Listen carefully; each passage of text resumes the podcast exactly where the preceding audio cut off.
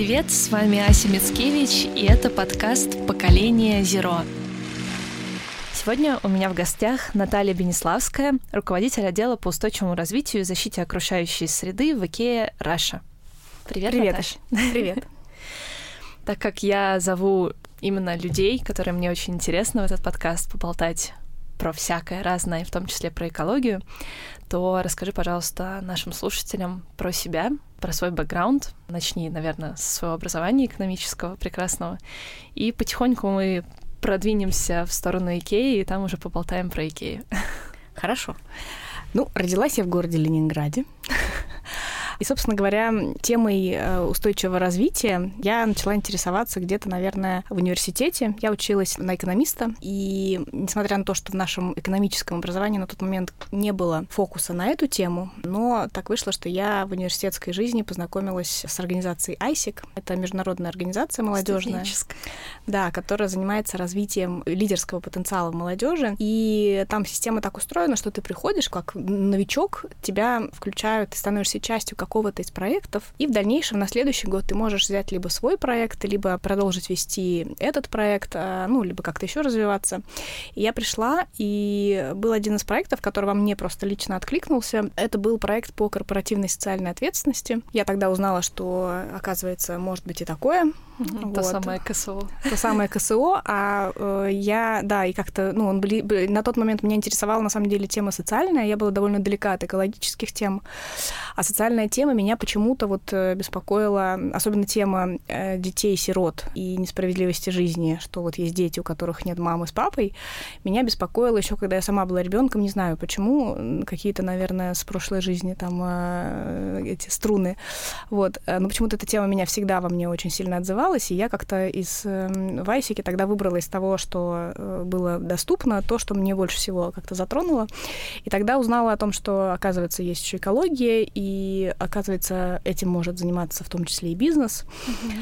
Вот, поработала год в этом проекте и начала, ну и на следующий год э, была возможность взять свой проект, и я, ну, сделала с нуля свой проект по социальной рекламе в области усыновления. Ну, то mm-hmm. есть мы связывали сектор благотворительный, сектор рекламный, и чтобы они друг другу помогали. Это был тоже такой очень интересный опыт. Э, в этот же момент я немножечко помогала еще организации «Родительский мост» в Санкт-Петербурге, которые тоже занимаются этой проблемой. Ну, то есть вот я была целиком в этой проблеме, а когда я уже заканчивала университет и писала диплом на тему различных моделей корпоративной социальной ответственности в бизнесе, была единственной в группе, кто писал столь непонятную всем тему, и единственный, кто писал э, диплом самостоятельно, потому что, ну, мне было очень интересно, и я как-то решила, ну, зачем по-другому. Я э, в этот же момент примерно э, начала искать работу, и так получилось, что я нашла работу в Greenpeace, в Санкт-Петербургском отделении Greenpeace, и э, работала в фандрайзинговом проекте, то есть тот проект, который привлекает людей, поддерживающих Наиболее социальная часть Greenpeace, по сути дела.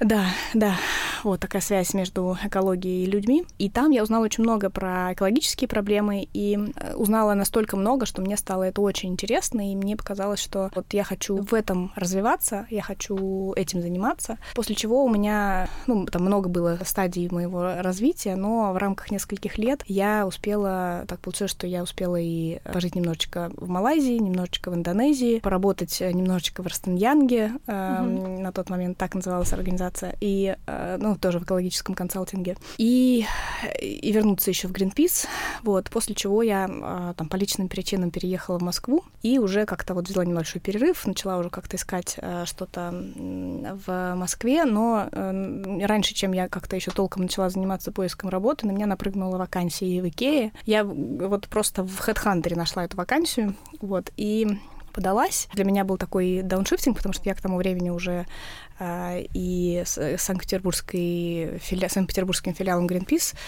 а, ну, лидировала его и, и проектами занималась большими. Для меня это такой был немножко дауншифт, но мне было очень интересно, mm-hmm. и я всегда очень легко отношусь к всякого рода дауншифтам, вот, и мне кажется, такая авантюра, почему бы и нет.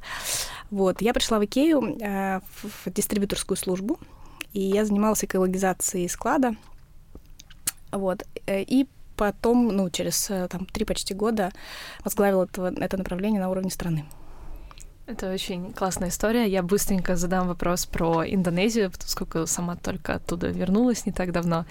Почему ты была там и что ты там делала? А мы, э, ну, как-то тоже такая авантюра была. Мы с друзьями в какой-то момент решили, а почему бы не поехать пожить в Индонезии? И э, это было еще на заре э, такого большого движения э, россиян туда. То есть тогда mm-hmm. на тот момент, на тот, там на, на тот момент было не очень много русских. Да, это сейчас это дача. Да, кажется, московская да. дача. Бабушкина, бабушкина, да, бабушкин домик. Вот э, тогда было не очень много людей, и э, что интересно, что мы приехали с друзьями и решили, что хорошо бы еще как-то вот, ну там как-то вставать на ноги и бизнес какой-то поделать. И в тот момент э, мы поняли, что есть такая незанятая ниша. Это э, экскурсии для русских э, людей, которые приезжают э, в Индонезию, но не говорят по-английски. Ну, естественно, никто не говорит по-индонезийски. Вот, и там, э, ну, то есть мы заняли эту нишу, то есть мы сами очень подробно объездили остров, поняли, как можно где, эм, где лучше, где дешевле, где, как, ну, какие-то культурные особенности тоже. Вот, в общем, я довольно быстро выучила индонезийский язык. Бакаси. И, да, и э, в целом, ну, то есть его на каком-то, конечно, книжке я не писала, но на каком-то простом уровне, там, на рынке э, обсудить э, что-нибудь, эм, это я его использовала. Причем там часто это делает тебе любую покупку в два раза дешевле, вплоть до каких-то историй, как, э, я помню, ну, то есть там всегда ты человек белый, mm-hmm. и всегда, конечно, это автоматически для местных означает, что у тебя очень много денег. И, ну, часто бывают там меню разные для белых и для местных. Ну и на рынке, даже если ты говоришь на языке, тебе все равно предложат другую цену. Поэтому у меня была такая стратегия, что я, значит, эм, пристраивалась к какой-нибудь бабуленции, и она подходила, там спрашивала, «А сколько манго стоит. Вот, и она уходила, я подходила, ой, а мне тоже килограммчик. Ну, им уже неудобно mm-hmm. сказать, что для тебя другая цена. И, в общем, это очень помогало, и было ужасно весело. Значит, ты вернулась в Москву, точнее, переехала в Москву и попала в Икею. И то есть сейчас Икея — это какое-то невероятное место, особенно для, мне кажется, экоактивистов. Мы туда приезжаем на все эти экскурсии прекрасные, и кажется, что мы попали в рай, где в офисе люди такие осознанные, где на складе люди такие осознанные, где в магазине очень много классных э, идей и инициатив для того, чтобы сподвигнуть покупателя купить что-то экологичное и задуматься над экологией. А что было тогда? Тогда тоже, на самом деле, было... Это было, получается, там, пять лет назад. А, тогда тоже было очень много а, заботы об экологии и о людях. А, мне кажется, она была просто чуть-чуть более, ну вот по моему ощущению, чуть-чуть более хаотичной. И, ну вот я, когда пришла на склад, а, в принципе, на складе а, всем всегда было интересно, как вот у нас отходы перерабатываются. И, ну, то есть мы там они делали сколько могли. Это было на тот момент, там, предположим, вот если со всего склада собрать отход, это его получалось там 200-300 тонн в месяц. То есть это очень большой склад. Это самый, ну, то есть вот сейчас еще там пристроилась новая часть, сейчас это самый большой большой склад Икея в мире в одном месте. Там, естественно, очень много отходов, э, несмотря на то, что мы стараемся сокращать всегда отходы в первую очередь. Вот, но все равно это большое предприятие, в котором ну, ну, много отходов. И э, на тот момент перерабатывали около 50-55%. Вот, и это казалось очень большим, потому что, э, ну, все, ну, действительно, ну, сколько могли, столько высортировывали. Понятно, что и сотрудники, и эффективность, это как бы, чтобы это тоже негативно не влияло на бизнес-показатели. Эм, но мы, нам приходилось придумывать всякие интересные штуки, чтобы мотивировать сотрудников, и чтобы им было удобно, на самом деле, тоже а, сортировать больше отходов и перерабатывать больше отходов, ну и в целом генерить их меньше. А, и здесь, ну, то есть два направления таких были важны. Первое — это создание легкой инфраструктуры, простое. Второе — это повышение осознанности сотрудников и знание того, для чего они это делают, потому что э, они всегда как-то сортировали, но никогда не видели вот эту вот связку между 400 э, лет э, в океане плавающим пластиком и их выбором, э, mm-hmm. в какой бак положить ту или иную фракцию. Э, они как-то всегда абстрагировали себя, ну, то есть не абстрагировали, а как-то... То есть есть какая-то какая-то процедура, которую мы все делаем, вот, э, и для многих э, было очень важно вот это вот понятие «для зачем?», mm-hmm. А, и большую картинку получить. В общем, в итоге разных всяких манипуляций а, мы там за сколько за два года получается да, догнали уровень сортировки до 95 почти процентов. У нас был самый максимальный. Ну, то есть в среднем около 90-92, но 95 у нас был максимальный. Вот. Но и это было очень интересно, потому что уже люди включались, подходили какие-то люди, которых я там даже не знала. Ну, там много людей работает, которые там где-то слышали, как я выступаю, и говорят, ой, а давайте еще вот так вот сделаем, вот так. И вот это на самом деле очень эм, интересно тоже, как люди включаются, и как людям тоже хочется сделать что-то большое и хорошее. Вот сейчас, конечно, все а, более простроено, вот, ну и, ну и объем тоже больше, потому что мы а, чем, чем больше делаешь, тем больше хочется, и вовлекается в это все больше и больше людей, и чем больше людей в организацию вовлекается, тем больше мы можем сделать. Я сама заинтересовалась экологией, получается, в конце 17-го, начале 18 -го года, и вот начала вести блог э, в конце 18 сентября, но про икеевские инициативы, эко-инициативы я слышала как бы задолго до этого, и в том числе про постельное белье. Наверное, вот для меня первый раз, когда я услышала, что Икея делает что-то экологичное, был как раз этот момент. Mm-hmm. То есть, когда я узнала, что можно сдать постельное белье и как ну, получается, покупатель, я впервые подумала о том, что это интересный какой-то социальный такой проект, потому что тогда я не думала об экологии. Вот, и попав уже на экскурсию в первый раз и посмотрев, послушав э, все это, что вы достигли к 2019 году, у меня был, конечно, восторг, потому что очень классно, когда компания рассказывает про все эти инициативы. Я помню, я в конце а, всего этого мероприятия спросила, будете где-то это рассказывать вот на, на общую публику, на всех, для всех людей, потому что это настолько мотивирует, мне кажется, просто каждого покупателя понимать, что он покупает у настолько ответственного бизнеса. Мы стараемся рассказывать, но не всегда получается чисто по пространству, да, потому mm-hmm. что, ну вот тогда мы вас пригласили на целый день. А, не у всех покупателей есть столько времени. На самом деле очень часто у нас есть первые 10 секунд а, внимания покупателя, и мы считаем, что ну вот есть некое э, профсообщество, которому мы, конечно же, рассказываем больше, потому что в том числе они сделать может, могут больше. Но есть еще э, миллионы людей, которые вообще, приходя там для многих, особенно там в регионах, для многих людей приход в Икею — это первое столкновение с фактом, что у природы какие-то проблемы, Uh-huh. Вот, э, потому что об этом мало где говорят. Сейчас по телевизору немножечко стали говорить, но тоже в таком И на пакетах своем... писать. Да, да, в, в своем стиле, на пакетах. Ну, то есть где-то сейчас человек больше встречает. Я помню, что у нас где-то э, был спор, на, в Greenpeace был на, на тему эко-пакетов, э, ну, между людьми просто. И мы говорили о том, хорошо ли вот эко-пакеты, они же не совсем экологичные, они же там, ну, вот эти вот разлагаемые, да, uh-huh. как, как бы биоразлагаемые. Но, Пластиковые мы но, имеем в виду, да. да. Которые неразлагаемые. Ну да, но и, мы, и мы обсуждали, хорошо ли это, что вот э, лежат они под лейблом, э, что супер экологично и все такое. Я как раз была за то, что хорошо, при том, что мне нравится, что когда, ну, то есть я очень не люблю гринвошинга, и когда не люблю, когда говорят то, что, то, что они делают, но мне кажется, если мы говорим про, вот особенно на тот момент, да, это там было много лет назад, когда, мы, если мы говорим о том, что человек вообще нигде не встречался с тем, что можно жить экологичнее, он там возьмет первый пакет, да, он пластиковый, да, он не разложится, но человек уйдет из магазина с ощущением, что я-то вообще хороший человек, я mm-hmm. хоть немножечко-то обеспокоюсь, а потом он придет еще в другой, в другой магазин, и ему скажут, слушай, а вообще можно обойтись без пакетов, а купи эко-сумку. Он такой, хм, я-то хороший человек, я уже начал, что сворачивать-то, да? И оказалось просто. Было не больно, было недорого, и было просто. Мне mm-hmm. кажется, вот это ключевой фактор, что для человека должно быть просто, как, как можно проще. Да, никаких нравоучений, никаких укоров да, и упреков. Да, дать возможность. И вот ему уже дали. Он был неплохо еще, и потом как бы вот э, он себя почувствовал неплохим человеком, всего за 7 рублей или сколько стоит пакет.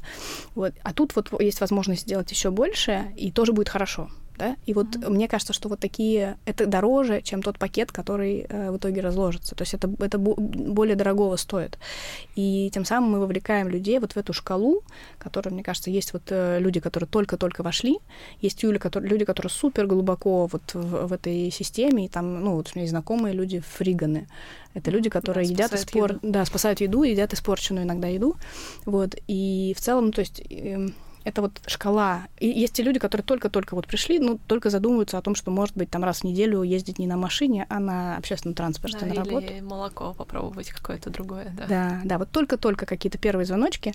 И э, вот от этих людей до тех людей, которые очень глубоко в теме, довольно много шагов. Мне кажется, что как бы мы не можем требовать от тех людей, которые только вошли, уже очень-очень глубокого, эм, глубоких шагов.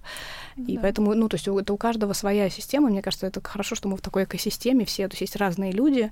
Есть те люди, которые... Ну, если показать тому человеку, который только первый, только задумался о том, какое молоко выбирать, если показать ему фригана, ему страшно станет, он э, развернется и убежит. И даже вегана, мне кажется. Да, да. Даже, очень... даже промежуточное звено его испугает. Ну да, в принципе, а, безусловно, сами эти пластиковые неразлагаемые пакеты, на которых было написано, что они биоразлагаемые, сами по себе как продукт обманывают покупателя, но это было начало диалога с покупателем. Mm-hmm. То, что в итоге оказалось все неправдой и гринвошингом, и в итоге там Greenpeace и другие организации должны были вступиться и быстро устранить это с прилавков, потому что все магазины захотели иметь биоразлагаемые пакеты, которые были не биоразлагаемые.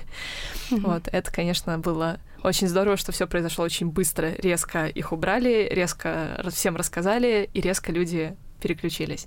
Но вот эти первые тысячи людей, которые начали вообще видеть эко-слово, это, наверное, да, это хорошо, потому что человек вообще вспомнил, что он не в городе живет, а на планете Земля. Да. Не да. в своей квартире, а где-то еще есть какие-то проблемы.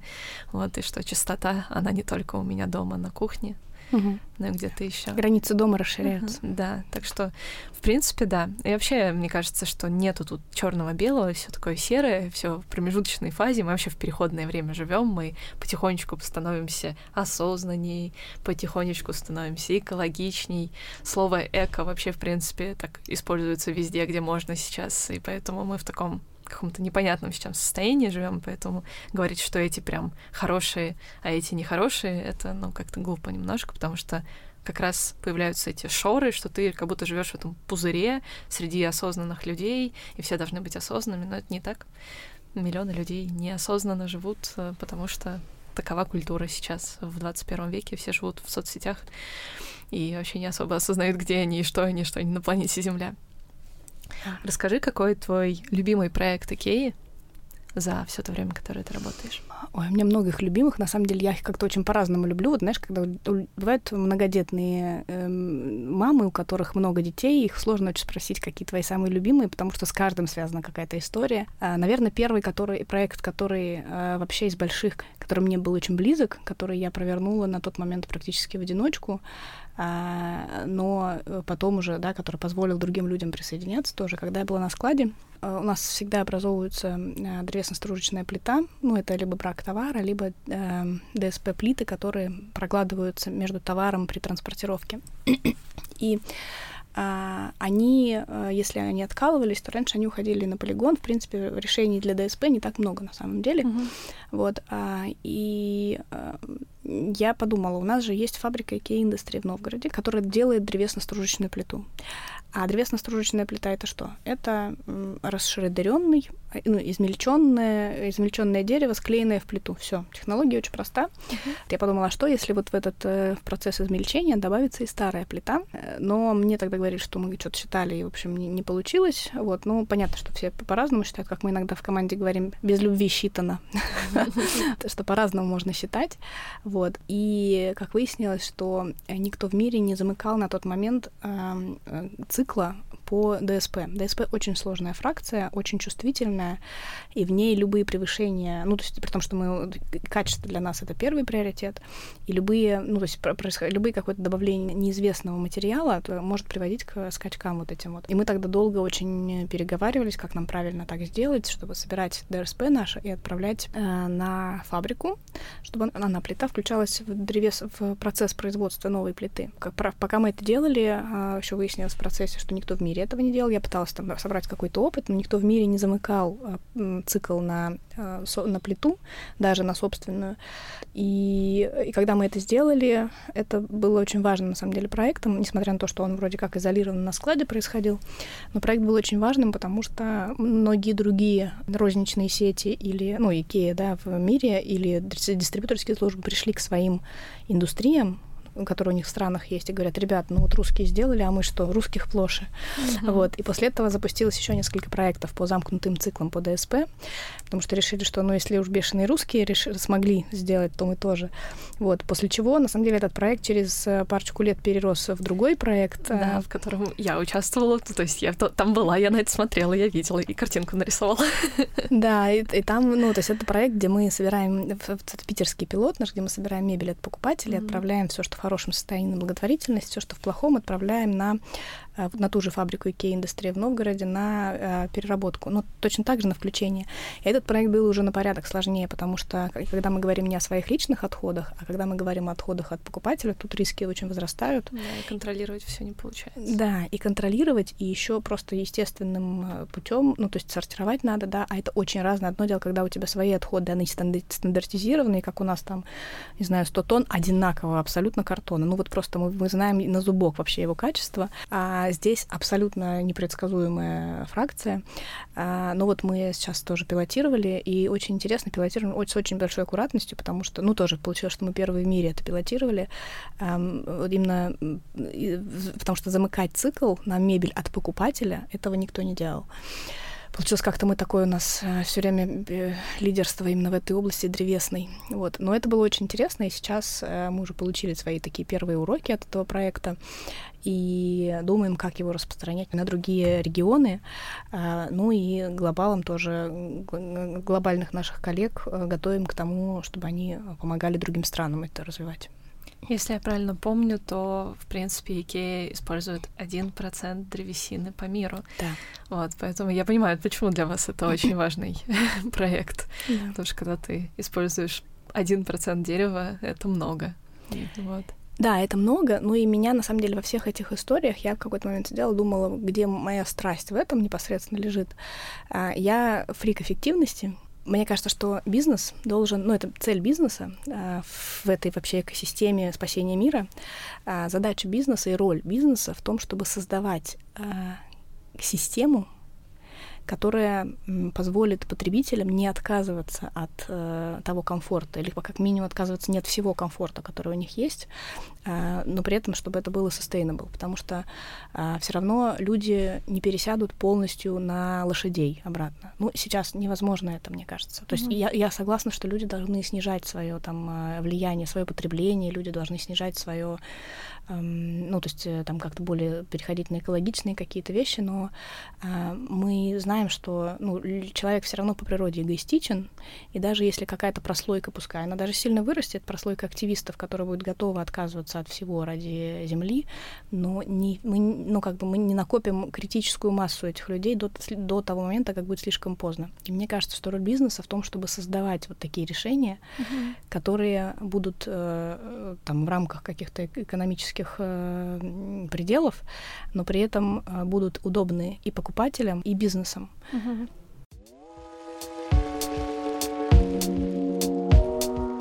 Вы слушаете подкаст «Поколение Зеро».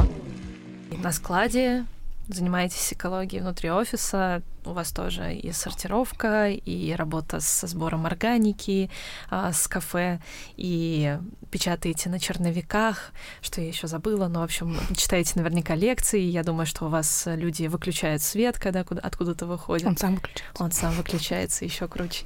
Ну и в магазинах у вас тоже существуют вот эти вот вроде как и незаметно, но вы каждый раз напоминаете что-то про экологию. То есть, да, при входе есть вот этот стенд, например, а, в теплом стане, где рассказывалось про переработку, что существует переработанный картон, и это вот такие вот продукты, что существует этот стул, и вы рассказываете про продукты, которые, в принципе, экологичнее других продуктов. Но еще где-то там на лампочке будет повешено, что а если вы используете такую лампочку, вы экономите энергию. Или на кране с водой вдруг появляется стикер. Если даже человек не готов, он пока смотрит ценник и пытается найти, на каком месте на складе лежит эта, эта вещь, он все равно видит это. Он может неосознанно это где-то ему там на подкорку попадает, и вдруг в следующий раз просто ему попадется эта вещь, эта фраза, он ее, скорее всего, проассоциирует как второй раз уже попавшую и он начнет о ней больше думать. И это очень-очень классно. Мне еще очень нравятся не только ваши экологичные проекты, но и а, проекты социальные. Сейчас вы запустили как раз а, отшив наволочек на подушки. Расскажи про этот проект немножко побольше. Ну, этот проект э, мы внутри называем социальное предпринимательство, и такого рода проекты мы так и называем. Мы, у нас есть мечта, мы хотим, чтобы товары для Икея делались э, не только поставщиками обычными, вот как обычный бизнес, да, у нас супер, э, супер классные поставщики, но это вот бизнес as usual. А, а мы хотим, чтобы наши эм, товары производились еще и э, людьми, а, которым очень сложно зарабатывать деньги. А, либо, ну, либо это люди, которые находятся за за рамками, да, и как бы за бортом э, рынка, э, рынка труда. Uh-huh. Вот, либо это люди с, ну, или это могут быть люди, люди с инвалидностью, это могут быть люди в какой-то трудной жизненной ситуации, или как в данном случае, э, это люди, которые живут э, довольно далеко это, ну, они живут под Екатеринбургом, это деревня Малый Турыш под Екатеринбургом, но и важно, что это такая, наверное, типичная русская деревенька, э, которых очень-очень много, но до которых никому нет дела. Э, там живет 50 человек, э, там несколько домов, и в целом, ну, то есть там не только нет медицинских услуг, но там магазина даже нет, ну, потому что их слишком мало или потому что это слишком далеко. А, и, ну, то есть не имеет какого-то экономического смысла, но при этом люди живут там поколениями, как-то а, стараются зарабатывать себе на хлеб. Ну и на данный момент там работы никакой нет. Очень многие из них, ну и как часто бывает, что в русских деревнях, а, да, там у нас а, люди, у людей выбора нет особенно, да, кроме, э, они могут либо, э, либо пить, а, либо смотреть телевизор. Да? Ну, то есть э, там выбор не очень большой. И какой-то надежды на лучшую жизнь у них там особо нет. Для этого нужно обязательно ехать в Екатеринбург для начала, потом, может быть, еще куда-то. Вот. И мы познакомились э, с социальным предпринимателем Гурзали Санджаповой, которая сама прошла этот путь. Она, э, у нее родители и бабушка ее жила в этой деревне, папа. И она уже выросла, отучилась, получила образование хорошее и э, вернулась в эту деревню э, поднимать ее с колен. С медом. С медом, да. И первое, то есть, что она сделала, она на самом деле хотела сначала помочь папе, э, и она у папы были э, медовые пасеки, э, которые, ну, в принципе, было естественным э, развитием событий, что она их э, попробовала использовать. А, несмотря на то, что сама мед она не ест, вот, она думала, куда столько меда девать, и они э, придумали с, в деревне такую штуку, что они начали собирать ягодки э, и э, делать из этого крем-мед э, на продажу. Начали продавать, вроде как, э, ну, люди там начали получать какие-то свои первые деньги вошли во вкус, потому что они смогли себе хоть что-то позволить. А Гузель построила им э, детские площадки, э, построила им колодец с водой, с питьевой, э, чего у них не было до этого. Да. Она построила им, э, то есть она как бы немножечко показала им, что может быть другая жизнь, и даже мне все время нравится, когда она говорит про то, что э, теперь к ней бабушки приходят и говорят, а мы, нам нужно общественный мы танцевать хотим. Вот, и э, то есть она очень развивает эту деревню. И мы, это как раз вот один из тех примеров бизнесов, которые мы хотели бы э, развивать. Мы хотим помогать таким деревням, э, мы хотим помогать людям с инвалидностью, э, мы хотим помогать другим людям, которым, для которых не так много вариантов заработать. Э, да, и чем мы можем помочь, это дать им стабильный и хороший рынок сбыта, несмотря на то, что с нами довольно сложно работать, а, потому что у нас, опять же, очень высокие стандарты да, качества. Требования. Да, и для того, чтобы дотянуть поставщика, который сидит в коровнике э, физически, да, э, и для того, чтобы дотянуть этого поставщика до тех стандартов, которые нам необходимы, э, требуется очень много ручного труда. Вот, и, э, собственно, мы вот полтора года развиваем этот проект. Для нас это очень необычный эм, случай, а, потому что он вообще не лезет ни в какие наши бизнес-ворота, ни по каким показателям. Ну, то есть он, а, у нас обычно вот эти вот системы, где мы заводим поставщика, это огромные поставщики, и все про бизнес-процессы, они прописаны для вот таких вот огромных бизнес-поставщиков. Ну, и сейчас, ну, для таких, для таких поставщиков они не, не рассчитаны, и это, конечно, ну, внутри очень интересный такой процесс развивать этот проект, потому что, конечно, каждый отдел, там, legal или еще кто-то, кто привыкли работать, э, как они привыкли работать, для них это, конечно, для всех было такой расширение сознания, границ сознания. Mm-hmm. Вот. Э, но вот сейчас, 5 февраля, мы запустили этот проект, пока что аккуратненько с одним магазином белой дачи. Производство в Малом Туруше для нас отшивает сейчас два типа наволочек для подушки декоративный, и на, от, ну, так у них получается, что у них, из, когда они это шьют, у них есть там какие-то обрезки, остатки, и на обрезки, остатки этого всего они отшивают маленький очень артикул, держатель для карты. То есть это такое еще безотходное производство, потому что э, они, ну, то есть у них нет отхода. Вот. Э, мы специально вот этот маленький артикул придумали для того, чтобы утилизировать то, что у них э, остается и из него делать товар. Вот. Э, сейчас запустили, смотрим, э, как будет продаваться, для того, чтобы в том числе рассчитывать, э, какие объемы могут, какие объемы могут продаваться в других магазинах, mm-hmm. и постепенно будем расширять и количество магазинов, которые там участвуют, и, и эм, социальных предпринимателей тоже, потому что там одна деревня не может отшивать достаточно для всей страны. Вот, а, поэтому вот мы будем аккуратненько сейчас растить этот проект, но в целом это то, как мы видим будущее, да, и мы хотели бы, чтобы а, в будущем а, у любого поставщика, который отшивает, не отшивает, который производит товар для Икеа, чтобы у любого поставщика был как минимум какой-то социальный элемент, ну или в лучшем случае, ну еще ситуация еще лучше, это когда это какое-то прям социальное предпринимательство, потому что эм, мы можем, мы, мы сейчас видим, что мы можем не просто шить э, подушки, чтобы людям было весело и интересно, а мы можем э, нести какие-то изменения в обществе, э, ши, э, отшивая те же самые подушки э, с тем же качеством, кстати. Mm-hmm. Вот. Поэтому... Очень красивый проект и с экологической, и с социальной точки зрения. Мне очень нравится, что у вас а, это нельзя назвать благотворительностью, хоть на русский, наверное, это так и переводит, это так же, как Greenpeace, это не экологическая организация, а environmental, да, про окружающую среду. Так и здесь ваш empowerment, то есть как вы даете силы каким-то людям себя проявить и возможности людям себя проявить. То есть это можно назвать, конечно, благотворительностью, но по сути дела это немножко круче, потому что вы даете им веру в себя. Мы внутри, на самом деле, так это и называем empowerment. А мы в какой-то момент, э, парочку, наверное, лет назад, перешли от э, как бы понимания благотворительности в социальной да, повестке, от понимания такой, как благотворительность, э, к такому слову, как empowerment, к сожалению, русского не нашли пока. Да. Вот. Э, но есть русская хорошая аналогия. Э, мы перестали давать рыбу, а стали давать удочку и учить э, этой, эту рыбу ловить. Мне очень понравилось, кто-то говорил про то, что худшее, что ты, что ты можешь сделать для какой-нибудь социальной группы, это их накормить. Угу. Потому что они впадают в зависимость от тебя, и они, ну, считают, что ну, в дальнейшем их, в принципе, у них укрепляется вера в то, что в дальнейшем их покормят. А на самом деле мир так существовать не может.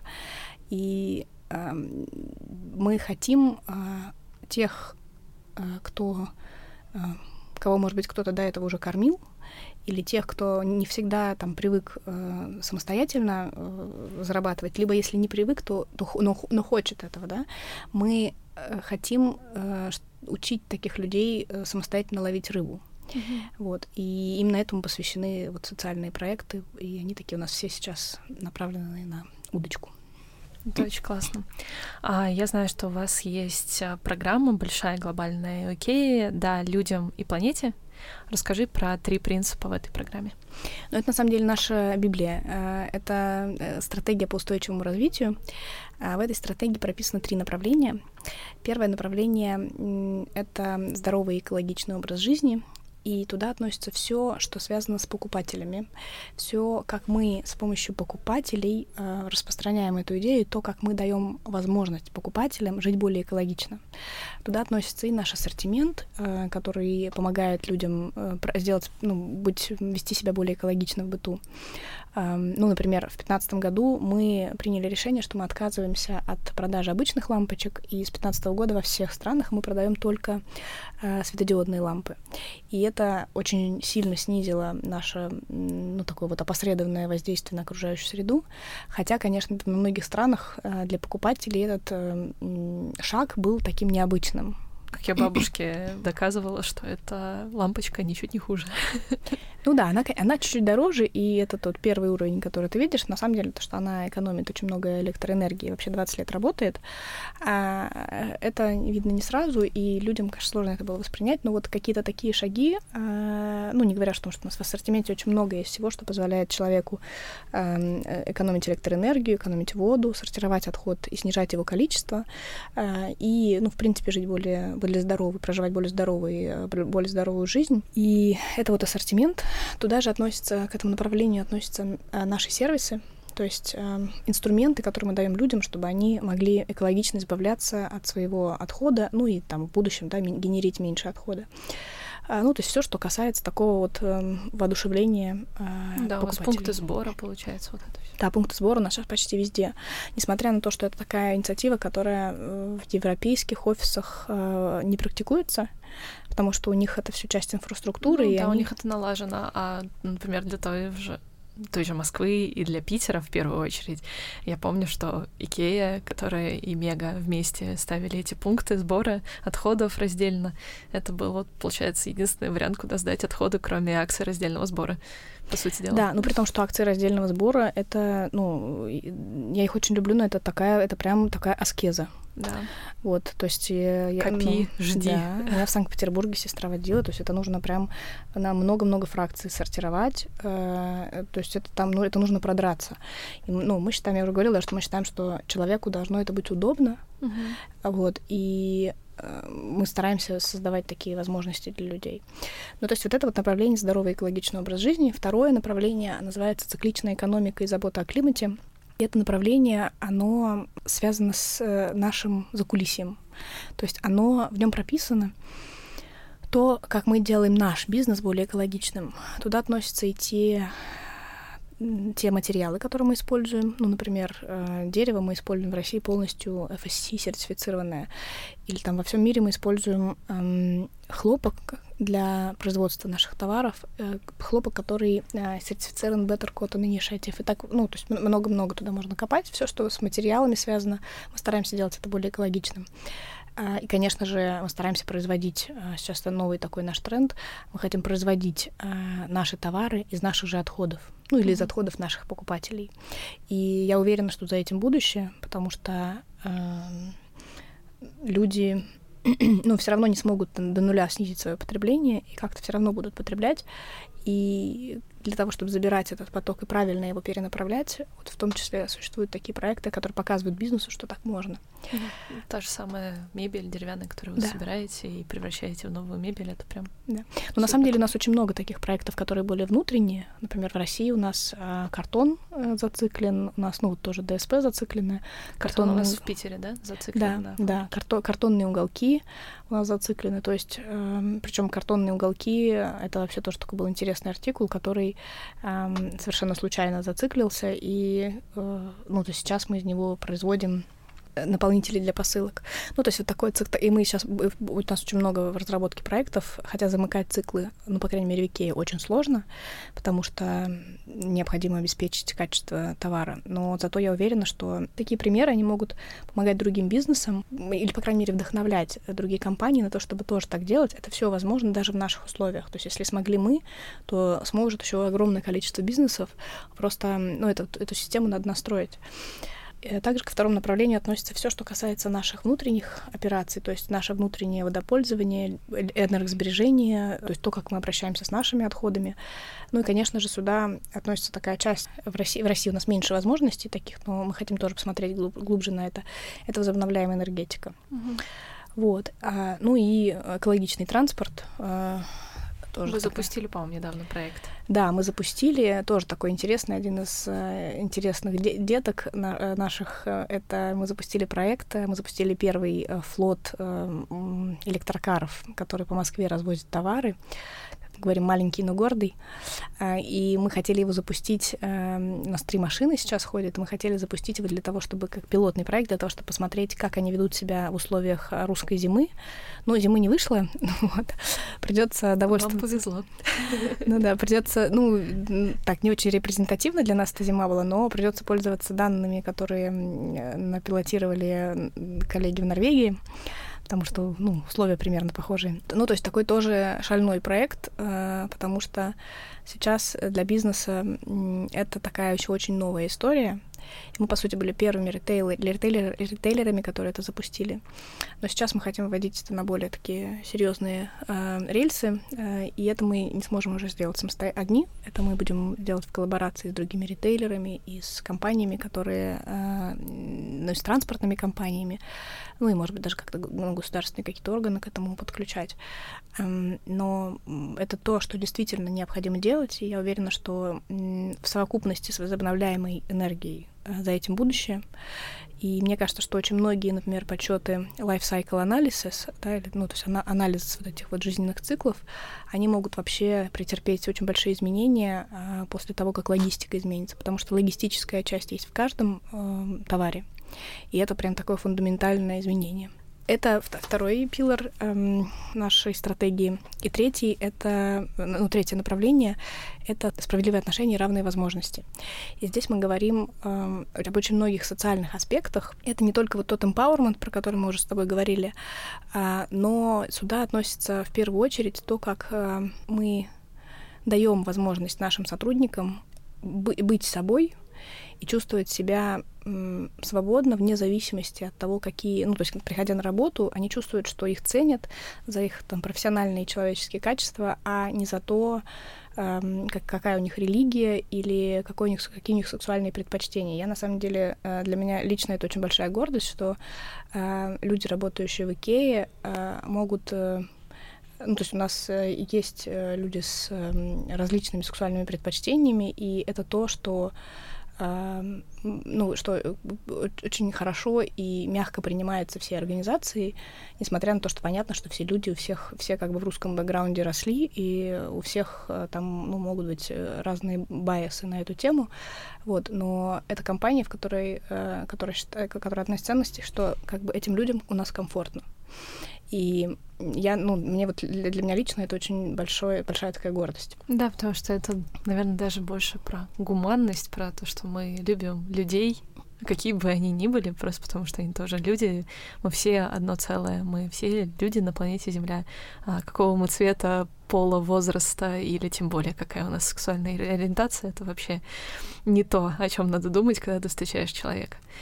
Так да, что это очень Я уверена, на самом деле, тоже, что в этом направлении э, еще грядут большие изменения с точки зрения какого-то массового сознания. Вот, э, но внутри э, компании вот, э, у меня есть ощущение, что, ну, то есть для меня вот в, в плане восприятия вот этого вот э, аспекта э, есть очень большая разница, если ты говоришь с икеевскими сотрудниками или ты как вот говоришь, в принципе, с людьми российскими. Но также мы стараемся делать комфортную жизнь не только людям, которые работают в Икее, но и людям, которые так или иначе с нами связаны. Например, э, у нас есть, э, ну, влияние Икеи очень большое, и мы хотим, чтобы оно было позитивным. И у нас есть такой стандарт, он называется iWay. Это стандарт, который удостоверяет, что э, все э, наши поставщики, с которыми мы работаем, и те, кто нам производит э, наши товары, и те, кто оказывает нам услуги, ну, например, там клининг, э, security, какие-то такие услуги, стандарт удостоверяет, что они все действуют в лучших интересах э, детей, ну, в контексте детского труда, окружающей среды, ну, то есть экологические аспекты, и собственных сотрудников. И с точки зрения собственных сотрудников тут тоже очень много идет такой защиты э, людей, которые там работают, потому что мы проверяем не только э, платят ли им в черную или в белую, но еще и какие-то психологические аспекты, например, могут люди э, там, не знаю, какие-то создавать профсоюзы или жаловаться, например, на какие-то несправедливости внутри компании или нет. Э, как разбираются такие случаи, как вообще, ну, разбираются проступки э, сотрудников сотрудников. Ну, то есть все вот эти аспекты, они тоже отслеживаются. И важно, что мы э, с, наш, с компаниями, которые, с которыми мы работаем, мы проверяем этот стандарт. Если компания его не соблюдает, мы даем три месяца на то, чтобы исправить какие-то недочеты. Uh-huh. Если у них не получается или они не хотят, ну, обычно кто хочет, то три месяца это достаточное время. Но если они не хотят этого исправлять, то мы перестаем работать с этой компанией. И за много лет, э, сколько существует этот стандарт, э, мы огромное количество бизнесов других поменяли к лучшему. И на самом деле очень часто нам бизнесы, которые особенно не первый год в этом процессе, а которые уже давно с нами работают, говорят э, большое спасибо, потому что ну, это такой бесплатный, э, бесплатная подготовка не только к приходу госорганов, mm-hmm. но и вообще э, бесплатный консалтинг на тему того, как сделать свой бизнес на ступень выше. Ну так, волшебный пиночек от да, Икеи. Да, да. И бизнесы очень, э, как, ну, которые еще, у которых было время это осознать, э, они очень благодарны нам за это. Ну и в этой социальной части мы э, много работаем, говорим про такие благотворительные инициативы, и, ну, вот социальное предпринимательство, да, один, одна из таких инициатив. Вот мы очень много работаем над тем, чтобы в рядах наших сотрудников было больше людей разных, и в том числе вот у нас, у нас сейчас, например, фокус на людей с инвалидностью, и мы хотим, чтобы как можно больше таких людей у нас работало, даже, ну, тут есть некое, некий законодательный уровень, то есть квоты, которые необходимо покрыть, но даже мы выше этих квот э, стараемся привлекать таких людей на работу, и давать им э, возможности э, для того, чтобы у них был достойный труд, для чтобы да, была достойная работа. Ну и тем более вы таким образом опять становитесь пионерами, потому что будете создавать удобные условия труда для малоподвижных маломобильных групп граждан, например, и потому что Москва — это прекрасный пример того, как нам, когда МЦК строили или какие-нибудь э, другие новые виды транспорта, когда человек элементарно просто на коляске не мог залезть э, туда, потому что это было не предусмотрено. Потому что у нас действительно про это забывают. Да и что далеко ходить, я училась на архитектора, и дипломом у меня был эколого-просветительский центр. А, на самом деле от экологии там только название. Это было просто интересно. Мне всегда а, была интересна природа, и я хотела как-то сделать что-то про экологию. Делала я а, центр на Косинских озерах, потому что раньше это были изучаемые в начале 20 века особенно Белое озеро, водные массивы, где прям приезжали там из Германии раньше, еще в царской России. Вот. И там а, я подумала о том, что нужно сделать удобным этот центр, особенно крышу этого центра, на который можно было забираться и смотреть на всю красоту вокруг. И я помню, я делаю пандас, а, поскольку высота здания такого большого, разумеется, подразумевает длинный пандус для того, чтобы него было удобно взбираться. И я просто показываю свой чертеж а, преподавателю, ну, которому, разумеется, там больше 60 лет, потому что такая у нас структура образования, что чаще всего это были люди, которые в советское время преподавали, и они не задумывались над тем, что а, маломобильные группы граждан будут сами перемещаться. И я помню, показываю, он говорит, ну, сделай покороче пандус. Я говорю, ну, так градус же будет выше, это получится, ну, американские горки mm-hmm. какие-то, да, для человека. Он такой, да ладно, никто не заметит. И я помню, у меня был такой шок. Это был первый раз, когда я вот просто в своем образовании столкнулась вот с этим каким-то социальным неравенством, когда люди, которые могут подняться, говорят о том, то, что ой, да ладно, и так сойдет. Ну, типа, будут вдвоем, значит, ходить, один будет другого толкать. Нет, я сделала в итоге очень-очень длинный пандус и доказала всем, что так можно. Может быть, они не были в восторге от того, как выглядело здание при этом, но зато маломобильные группы граждан смогли туда забраться. Да. Это вообще интересный очень вопрос, потому что э, ведь э, ну, разновидностей инвалидности же очень много. Угу. Кто, кому-то, кто-то на коляске, кому-то, э, ну, кто-то не слышит, кому-то просто сложно ходить, кто-то не видит. И вот очень такие разные, разные аспекты. Мне очень нравится, как у нас сотрудники к этому относятся. И когда мы говорим про Э, ну, то есть в, в, в плане покупателей, да, всегда есть, если что, тебя может сопроводить кто-то, но если мы говорим про то, что мы сотрудника какого-то такого приводим, то это всегда, ну, очень большой такой, получается, что дополнительная ответственность для руководителя, и э, я помню историю, которую мне очень понравилась. У нас какой-то э, то ли белый дача, то ли теплый стан, я уж не помню. Кто-то в, в, в один из этих магазинов э, собирались, ну, ждали девочку, э, которая не слышит. Ну, то есть она читает по губам, примерно так, немножечко. Вот, но все-таки так, ограниченно. И решили, что надо не только руководителя, но еще и несколько хотя бы людей в магазине, чтобы не только что она через руководителя только общалась, да, но вот чтобы было несколько людей, которые способны будут ее поддержать, чтобы они обучили вот этот язык жестов и э, купили несколько мест, ну там как-то оплатили несколько мест вот на таких курсах и просто сказали магазину, ребята, вот кто хочет, э, идите поучитесь. И оказалось, что э, там какой-то бешеный конкурс был на эти несколько мест, потому что весь магазин ломанулся на эти курсы, потому что все хотели научиться говорить с этой девочкой, чтобы ей было легче. Uh-huh. И там пришлось устраивать какой-то конкурс, э, ну, чтобы хоть как-то там, не знаю, сколько был человек на место. Но это такой интересный, очень э, э трогательный кейс, когда люди вот э, хлебом не корми, дай помочь. И девочка в итоге э, работает, ну, то есть очень хорошо ее поддержали. Мне очень понравился этот случай, потому что он показывает то, что люди на самом деле готовы. Эм, люди, ну да, понятно, что это немножечко другие люди, потому что, ну, то есть в Икее мы там по ценностям отбираем, и в процессе людей обучаем, что э, можно по-разному жить. Вот, но все равно это же те же самые русские люди, и мне кажется, что люди в целом готовы. Это вопрос того, что им нужно немножечко помощи. Это да. Вообще люди добрые, прекрасные создания и очень талантливые вообще все. Просто другое дело, осознают ли они свои силы, вот этот empowerment, который вы им дарите. Это как раз очень классно. Мы сегодня с тобой практически не поговорили про саму продукцию Икеи, и мне кажется, это очень классно, что мы не поговорили, потому что у Икеи теперь человеческое лицо в виде Натальи Бенеславской.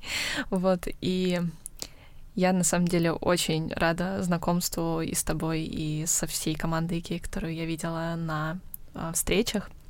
А, для меня самым большим, наверное, вашим достижением было в разделении отходов то, что вы внедрили сбор органики. Я знаю, насколько это дорого, насколько это практически невозможно и очень сложно в реалиях России, но то, что вы каждый раз увеличиваете количество фракций по раздельному сбору. Это такое вдохновение для всех.